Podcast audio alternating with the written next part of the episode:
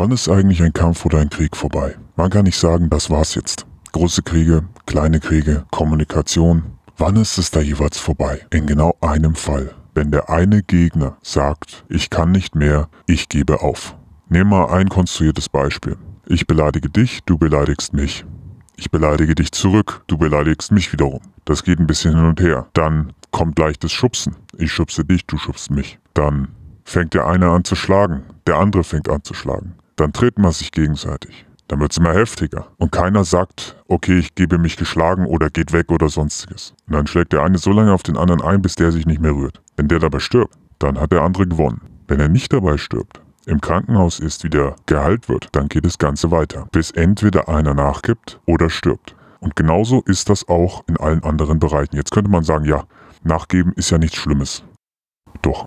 Und zwar ist das Problem beim Nachgeben, dass man sich immer wieder den Vorwurf gefallen lassen muss, und zwar nicht nur von anderen, sondern auch von sich selber, dass man nachgibt. Mit anderen Worten, wenn jemand sagt, mit dem kann man es ja machen, dann deswegen, weil du an irgendeiner Stelle nachgegeben hast. Und dieses Nachgeben kann durchaus subtil sein. Also wenn ich zum Beispiel jemandem nicht direkt Kontra gebe, sondern etwas ignoriere. Die ganzen Leute, die ignorieren, bringen sich in eine gefährliche Situation. Der Versuch, eine Rangordnung herzustellen, fällt da auch mit rein.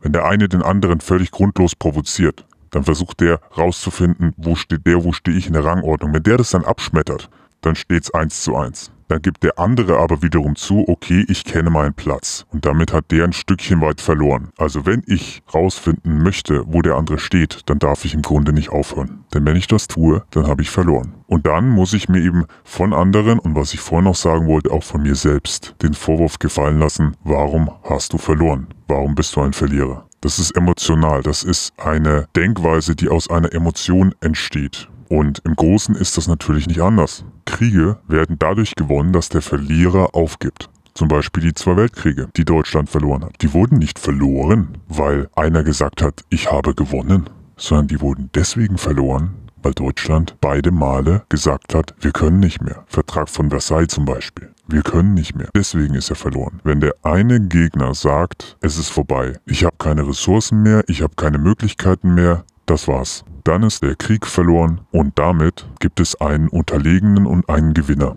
Da gab es ja auch noch die Sache mit der Atombombe, weshalb Japan damals auch kapituliert hat.